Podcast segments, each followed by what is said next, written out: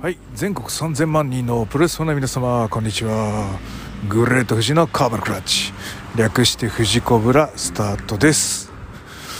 えー、この収録が、えー、終わるのっつうのは終わるのっつうか出るのが多分5月3日になるのかな。はい。なのでえっ、ー、とまずはちょっと5月3日といえばはい。えー、全日本プロレスのチャンピオンカーニバルの、えー、決勝戦が優勝戦、うん、まあ優勝者が決まる、えー、日ですね。なので、えーと、一応ねあの個人的には、えー、チャンピオンカーニバル予想したんですよ。で実際見てないですがそうこれまでの過程をね。あの一応チェックしました星取り表をね。で最終戦のところまで一応チェックをしましてそれやっぱり一応ななんつうの、まあ、みんな思ってるんでしょうけどまあ優勝者のラインっていうのは僕の予想した流れがまだ残ってるかなというところになりますと。でえー、っと多分ゼウスは落ちだよね落ちてる。で諏訪間がえーと、石川戦に勝つと12点になるのかな、うん、で石川は勝っても10点になるので石川落ちですね。なので諏訪間残り。で、えーと、あと佐藤浩平も、えーと、勝てば12点になるんだよね。でよかったよね。になるので、えー、とこれも、えー、残り。で、えー宮原ジェイクの、えーと、勝者どっちかが12点取るはずなので宮原ジェイクこの4人がおそらく残ってるはずだと思うんですが合ってるかな？っていうところなので一応あの封じ手をね今日は、えー、5月1日かなの午前中なんですけどまずはしておこうかなと思っております。えーゴールデンウィークもね入ってちょっといろいろあのー、イベントっていうわけじゃないけどいろいろ嫁の実家行ったり今やってるのでそこら辺は後で話すとしましてまずはこの全日本プロレスの、えー、封じ手をしておこうかなと、えー、まあ、えー、固くいけばジェイク、えー、そしてえっ、ー、とまあ、まだあのメインとか順試合順とか俺ホームページ見た限りでは分かんない感じだったのであのあれなんですけど宮原ジェイクがメインで決勝どっちか勝った方。で私固くいけばジェイクだったんですね。でえっ、ー、と穴でえっ、ー、と諏訪間石川修司の対決の時にまあなんか乱入してみたいな。とか、うん、諏訪間がこう勝っちゃうみたいな。そういうのってあるのかなみたいなのをこう戦前前に言ってたんですけどでも勝ったとしても宮原ジェイクと同率になっちゃうのでっていう話でなるよね。でえっ、ー、とこれまだ巴戦って残ってんの？可能性。っていう話になった時にあの僕あの吉諏訪君のポッドキャストを聞いててあの大谷慎次郎の肩の怪我が肩肩じゃねえ腕か。腕の骨折がもうギミックなんじゃないかみたいな 話聞いててだから僕見てないので現場のやつを。あれなんですけどでも大谷がそういうのしないでしょうって思ってるしそういうふうに思っちゃったってって人がいるっていうことがちょっと僕の中では意外だったのでもしかして友さんあるんじゃねえかと 僕の中では思うわけですよ。でいわゆる外貨稼ぎに大谷は来てるわけで無観客興行になったってことは収入がないじゃないですか全日本プロレスがねだからギャラが払えないっていう状態になりますと。じゃあちょっときついかなっていう話になってこう収入がないからけど払いたくない。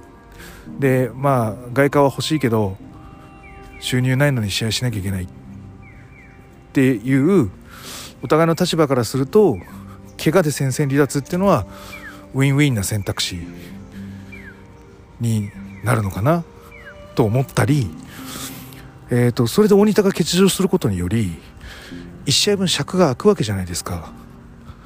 この空いた尺に対して、えー、もう1試合とか優勝決定戦みたいなもの巴戦みたいなものの尺が与えられるのだとしたらこれはやってほしいなと思うのでえっ、ー、とまあもうジェイクが勝つっていうのは硬いからあのつまんないじゃないですかそれを封じ手にしても。であの一説によるとなんかジェイクの試合まだちょっと面白くないっていう話をちょこちょこと聞く形になるのでジェイクに巴戦をさせるってかなりギャンブルが高いと思うんですよ。であれば連戦が効く強えやつっつったらやっぱり宮原じゃない？でででイベント的なこう記憶に残るシーンを作る連戦が可能。大田区の体格には諏訪間以外がいいってなった時にやっぱり出てくるのは三原健人じゃないかなと。思うのでえっ、ー、と、まあ、硬いジェイクをあえて封じてとしてするのであれば面白くするのであれば巴戦になって宮原が優勝っていうのが嬉しいんですけどそもそも巴戦できるんですか？これ。なんか直接対決がどうこうってそんなんあるんですか？同点だったらなんかやるとかないんですか？ちょっとそこまでちょっと今あのー、歩きながら撮ってるのであそうそう今歩きながら撮ってるんですよ。嫁の実家に来てましてあの、前に嫁の実家の風呂場で撮ったらかなりうるさかったという話は聞いたのであの、えー、私としてははい。ちょっとこう外に出ればなということでじゃちょっと公園に行くのもいいんですけどあの歩いてですね10分15分ぐらいで米田コーヒーがあるという話がありましてであの米田コーヒーってちゃんと飯食ったことねえなと思っててでメニュー見てみるとあんかけパスタってメニューがありまして僕これだ結構好きなんですよあんかけパスタが。あのー、ココイチの系列店でパスタデココっていう店があの昔昔っていうかこのコロナになるまでは虎ノ門にあったんですよ。で、えー、とそれまではね何店舗かあったんですよね。御徒町あたりとかもあって。でちょこちょこ行ってたんですけど、まあ、やっぱりねなんかそんなに人気がないのか あのその虎ノ門1店舗だけになってしまってあんかけパスタが食える店東京で食える店っつうのがそこしかなくなっちゃってたんですよ。なんで、えーと、結構ちょいちょいという頻度で行ってたんですけどやっぱこのコロナで外出なくなってで久々に虎ノ門で商談だったから昼飯行くかパスタでここって思ったら あのー、もうがっつりなくなってまして。ただ、あのー、居抜きで別のとこ入ってるかって言われたら入ってなくガランドだったのでまたねなんか契約してもらってパスタでここ復活してほしいなと思うんですよ。同じ場所で、うん、コロナが明けたらでいいんで。っていう気持ちはあるんですけど。はい。っていう ものをフラッシュバックで思い出しまして。じゃあちょっと今日はあんかけパスタを食うしかねえなと思って今米田コーヒーに向かってる途中でございます。はい。そんな中 えっ、ー、と全日本プロレスの、えー、封じ手をしましょうか。はい。全日本プロレスの封じ手は巴、えー、戦で宮原健人勝利に変えよう。そっちの方が面白そう。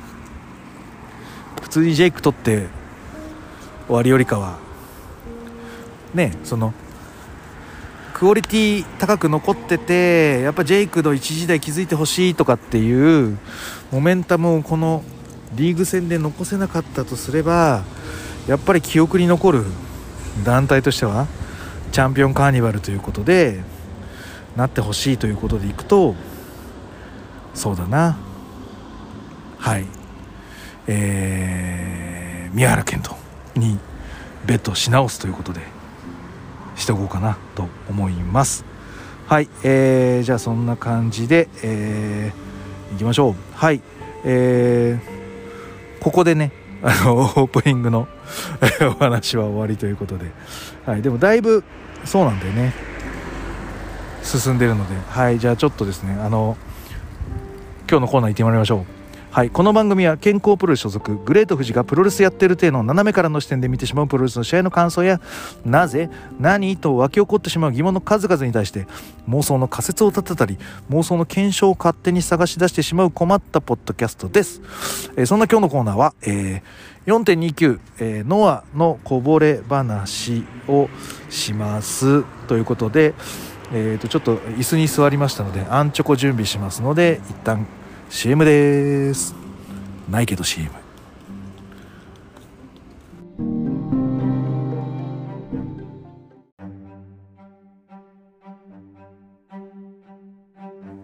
はいそういうわけで、えー、本編入ります。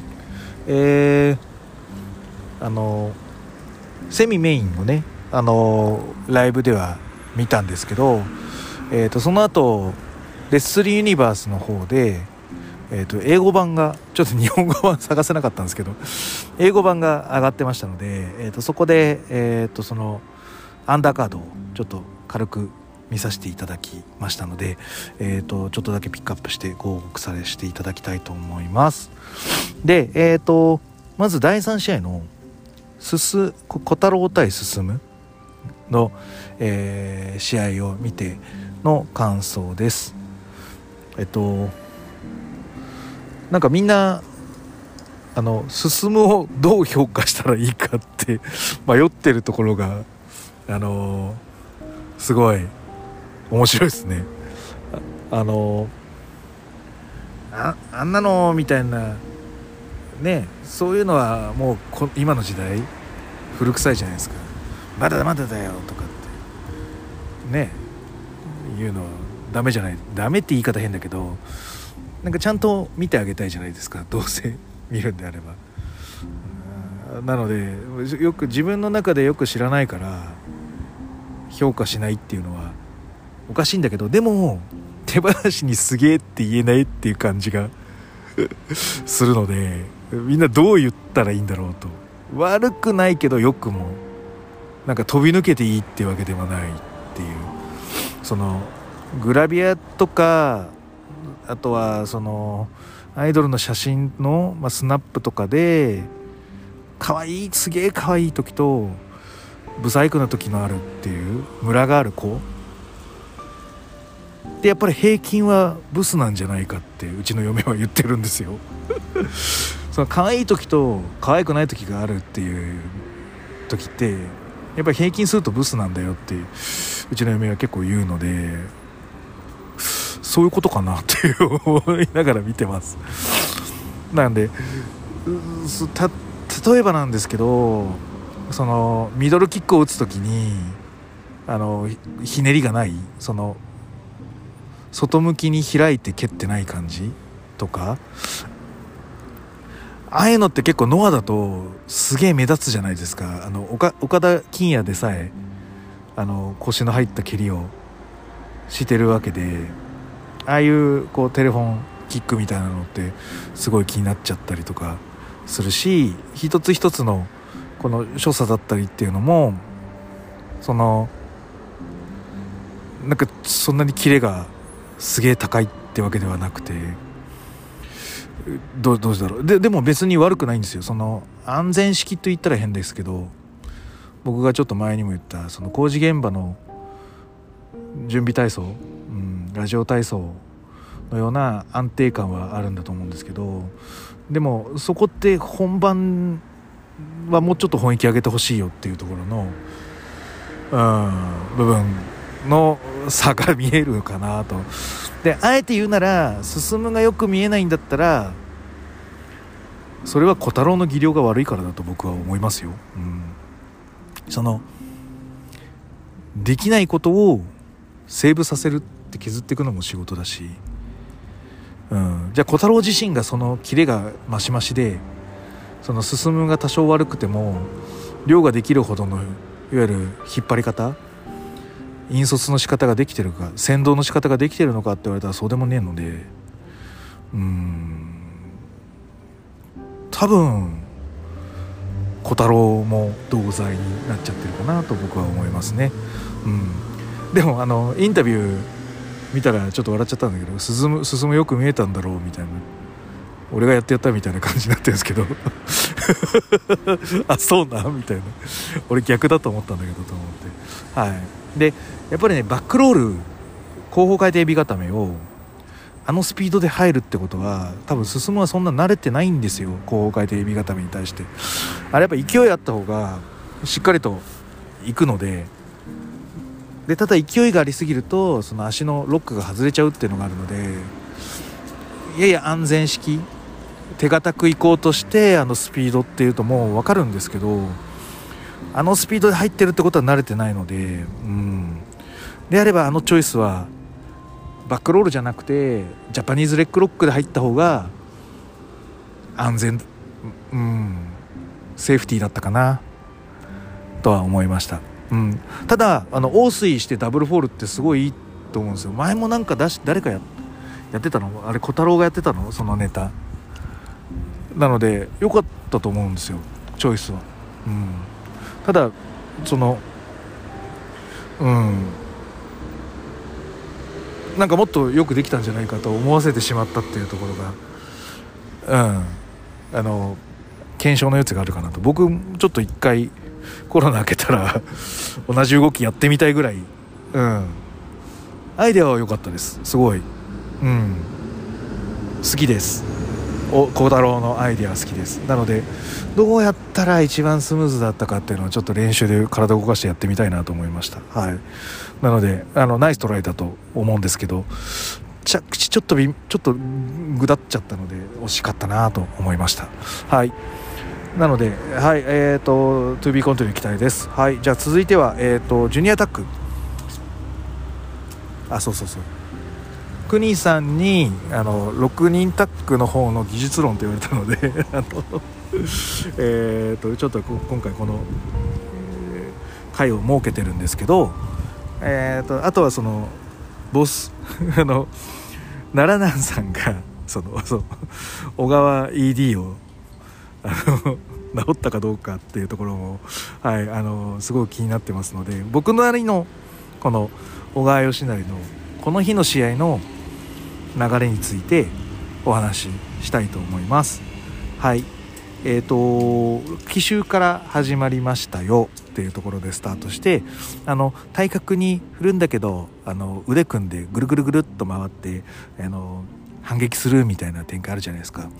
あれすごい懐かしいですね。あれ昔僕は海援隊連携って呼んでましてあのよく道の区で海援隊デラックスがあの工房をよく使ってたんですよ。だから日高もだからそれを食らってるもしくはやってる側の人間だと思うのであのー、あ火炎隊のやつが出たと思ってすごく懐かしく思いました。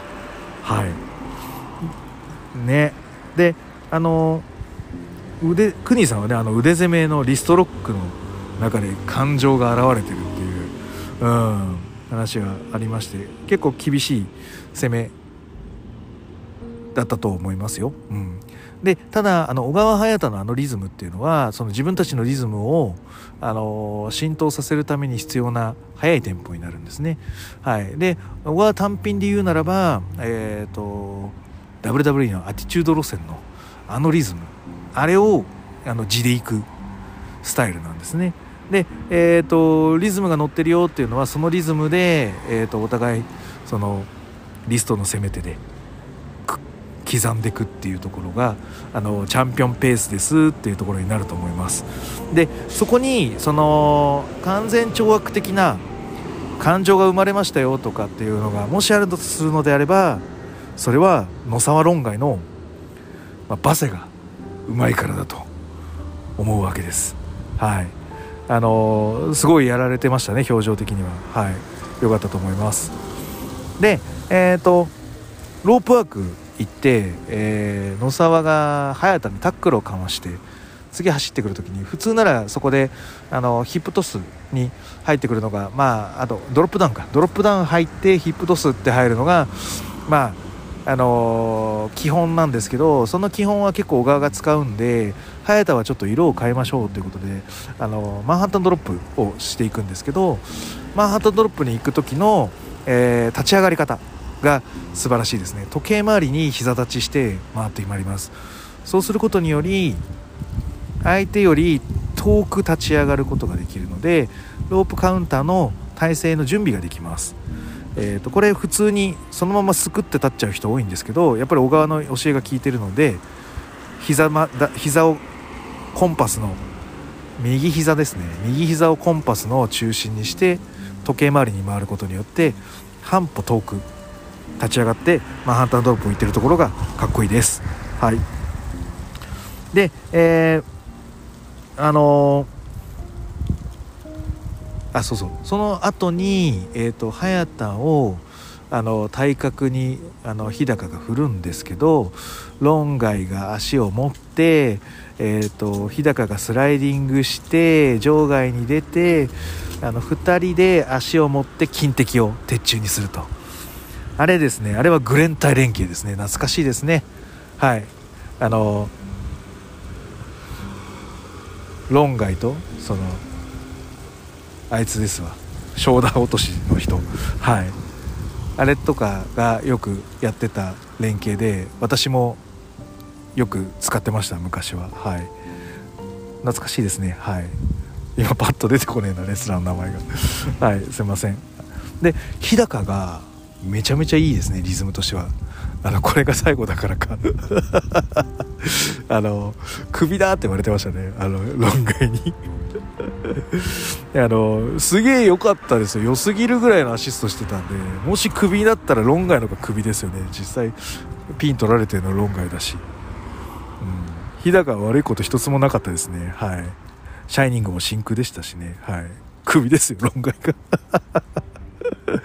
はい、だと思ったんですけど、でも、あの、ラマストラルをしつこくいくっていうのは、なんか勝ちにいってるって感じがしますね。はい。ただ、なんか、その、先輩オーラがすごかったね、論外の。早田が超気使ってたよね、なんか。いうのがあったんで、そこが気になりましたということです。はい。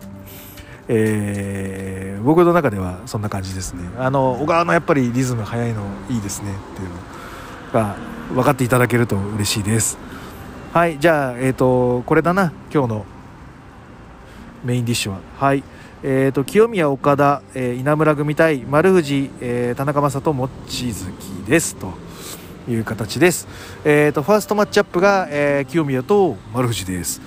清宮あの武藤がやってるあのこうちょっとこう手をブランブランってさせながらあの円を描いていく序盤のロックアップ前の動き。あれをこうとりわけ大きく見せてます。すごい大きいプロレスに見えてます。すごいですね。はい。あれいいと思います。かなりあので丸藤がが背になってる絵で対面が清宮の絵だったと思うんですよ。あのユニバースで見ると。だからだいぶ丸藤はちょっとあれやりづらかったと思います。ちょっと大きく見えたと思いますよ清宮が。ああいうね動きされると対戦相手はちょっと嫌だ。うん。いや嫌なとこやってくんなと思いました。はい。すごくいいです。大きいレスリングです。でえっ、ー、と清宮のカニバサミ。僕は今日のあこの試合の中ではこれが一番いいですね。はい。でえっ、ー、とじゃあどうだったかっていうとあの決まんなかったじゃないですか。清宮のカニバサミって。はい。でも僕今日清宮の MVP はこのカニバサミです。はい。これ技術論というか妄想じゃないですよ。技術論として語ってきますよこれは。はい。妄想じゃないです。はい。これあの清宮があのカニバサミをして、えー、丸藤を一回止めて自分のターンにしようとするわけですね。でそこをあの嫌うんです丸藤は。いやそうはさせねえよって形で倒れないで次の技を仕掛けていくんですね。でこの嫌いっていうのを作った後は綺麗に決めていかないとプロレスってスイングしなくなってくるんですよ。コンボが生まれなくなってくるんですよ。そのリズムの展開だとか高揚感のテンポっていうのが生まれないですね。嫌ったら綺麗に決める。ここぐちゃぐちゃってなるとお客さんがうわーってこう目線がにじんじゃう。じわーっとしちゃう。集中しなくなっちゃう。集中線がボケちゃうんですね。なので嫌った後はしっかり型を作って決めていかないといけない。これがですねリズムの鉄則になります。で丸藤は本来であればこのカニバサミで倒れるのを嫌いました。で、えー、上半身を制したいので足を抜いてフロントネックロック。もしくはバックに、えー、上になってバックを回る。回転しながら。こういうのをしたかったんですが、えー、清宮はそこをさせないような感じにします。で抜けないので、えーと、足のロックをちょっと変えてバナナスプレッドに行こうとするんですよ。でもそれもちょっとぐちゃってなって綺麗に決まらないんです。で丸藤はどうしたかっていうと焦らないでもう一回四つん這いになった後にサイドライドをしっかり決めて足をロックを確実にします。その後もう一回バナナに行てであの別れてくっていうシチュエーションをとっています。なのでこれをすることによりなんとか丸藤のターンっていうのが綺麗に決まったよってなってるんですけどそこに至るまでトライ2回ぐらいしてるんですね。これがあのすごくなんつうのかなゲーム性が高い感じになります。例えばですねカードゲームに例えますとあの丸藤がいわゆる清宮の攻撃に対して丸藤はブロックをするわけですね。清宮ターンの攻撃です。丸藤はブロックをします。みたいなゲームがあったとしましょうよ。遊戯王みたいな。俺遊戯王のルール知らないけど。その時に、えーと、清清宮はインスタンス魔法みたいなのをかけてください。割り込みで。ここであのカニバサミを強引に行って、えーと丸藤を倒しに行ったらどうしますっていう嫌いの魔法をかけるわけですインスタンスで。でそうするとですね丸藤はその対応としまして例えば6面体のサイコロを振らなきゃいけないっていう魔法を清宮はかけたとします。で、えーと、56を振った時は反撃が成功して丸藤ターンになります。34が振られた場合、えー、サイコロの目が出た場合は再度サイコロを振り直して5か6か1か2が出るのを、えー、トライして再トライしてください。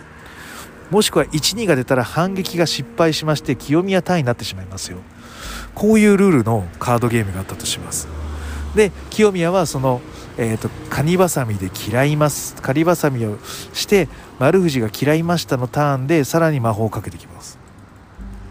でさっき言ったようにスルッと抜いてフロントいけないからバナナを狙います。バナナもうまく決まらないのでサイドロサイドロ、えー、サイドライドで固め直してっていう感じで結構3回ぐらい丸藤は、えーと、そのサイコロでいうと4と3を出していく感じですね。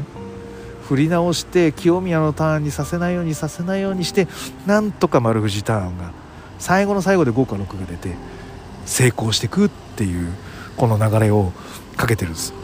これ多分プロレスファンから見ると丸藤が冷静に対処したっていう話になると思います。実際そうなんですよ。丸藤は冷静に対処したんですよ。なんだけどプレイヤー目線からすると丸藤に3回トライさせた清宮はやるなっていう印象です。僕からすると。嫌いをかけてって、えーと丸藤に即興の選択肢を3回与えます。与えてちょっとぐちゃってなったままだったらすぐスパッと取ってこっちが取っちゃえばいいんです。そっちの方がプロレスのリズムが良くなるだけなんですよ。っていう選択肢を丸藤に3回トライさせたっていう清宮はかなりその序盤の即興のモメンタムの支配の試合からすると心理戦を仕掛けてるなっていう印象になります。僕は清宮素晴らしいなと思いました。今日のこの試合の一番いいところは僕そこです。はい。はい。でえっ、ー、とじゃあ、えーと、ビタディさんも言ってましたね。あの 僕がよく言ってるんですけど清宮は征服者なんですよ。はい。で言うとねツイッターで言うと征服王っていうはい。あのー、表現の仕方をしてますね。イスカンダルですね。はい、えー、いわゆる制圧していくっていうスタンスですね。はい。を取ってます。あの新しい景色を見せたいとかあの自分に取り込んで新しい自分のものにしたいだとかあのねしたいしたいしたい欲望の塊それはイコール征服ですと。いわゆる通常のエース候補であるだとかヒーローみたいなものとは一線を画す支配していく人間が僕は清宮だと思ってまいります。でその清宮はどういうところで支配したいのかというと新しい景色を見せたいわけです。で、えーと、ロープワークのタックルに行く時、えー、実際に基礎に忠実に普通は真ん中辺りでタックルを受けて倒れるのが筋なんですけど、まあ、ノアのみんなもやってますし清宮は特にそれを如実に、えー、フューチャーするんですね。いわゆる60年代70年代あたりのプロレスのリズムを見せることによりそれを現代風に変換して現代のこの2020年に提供することにより観客にとっては新しい景色を見せているという、えー、行為を意図的に行うのが僕は清宮の新しい景色だと思ってます。でこのタックルを受ける時に結構前目で受けるんですね。これ何なのかっていうと昔の NWA のタックルの受け方。ドリーファンクとかがの昔の試合を見ると結構前目で受けてますドリーファンク。こういうところが、えーと、清宮の新しい景色だと思います。はい、で、えーと、あとはまあ試合が流れればあとは皆さん見ての通りになります。はい、見ての通りなんだけど、え、どうしても言いたいのは田中将斗黒すぎ。黒すぎ だしあのビャーンって出てくる公式プロフィールみたいなのあるじゃないですか。田中将人181は嘘でしょこれ。はいと思いました。黒すぎってのと181って思ったはい。であの清宮稲村の連携みたいなのであのエルボーこう打ってくやつあるじゃないですか。でしかもちょっと止まらない連打するの好きだったんですけど今回はそのお課金もいたからか一巡しただけで終わっちゃったのですごいあれもっとしつこくやってほしいです。あのハンセンがよくあのタックマッチとかで若手の外人とかによくあれをやらせるやつあるじゃないですか。エルボー「いった。いったいった」みたいな感じでやるやつ。あんな感じのリズムなのであれもっとやってほしいなと思いました。はい。であとあの岡田金也のコブラツイストフェイクしてこらえたところにあのサイドスープレックスの体勢になるのでそのままあの腕を持ち替えてサイドスープレックスに行くところはかなりお見事だったと思います。はい。えー、あと最後はやっぱ丸藤のフィニッシュか。あの耳を持って動けないからあの項が決まるよっていう新しい項らしいんですけど。はい。まあだから耳持つってあの反則ですからね。はい。あれは。なので本当は反則行為によるフォールっていうのは成立しないのであれはあのフォール取っちゃダメなんですよレフリーは。はい。でしかもツイッターで耳持ってるって言っちゃってるからね。あれ普通に頭も抱えて交互だったらまだ分かるんですけど耳持ってるって言っちゃってるんで耳持ってると反則になっちゃうんですよね。はい。なのであれフォール取っちゃダメですよレフリー。で、えーと、とそもそもが僕あのガローデン好きなのであれをこうって言っちゃってるのがすごく納得がいきません。あれあの小説のガローデンのえー、こうっていうのはあの飛びつき十字みたいにして一回入るわけですよ。で足で足のですねこの膝すねの辺りですね。で後頭部を押さえている状態で、えーと、いわゆるあの虎の牙が獲物に噛みつくがごとく膝で顎を打ち抜くと。いわゆるこう虎がガブッと噛んでるような感じ。これが甲のあの本来の動きになってるんですけどあのただのバイシクル2ですからねあれはね、はい、で僕そのこうとは言い難いんですけどやってたのはあのあのギロチン式エースクラッシャーみたいな体勢にしてからあの顔面を蹴り上げるっていう。あれをあのあの腫れた睾丸だったので腫れた睾丸式こうと呼んでました。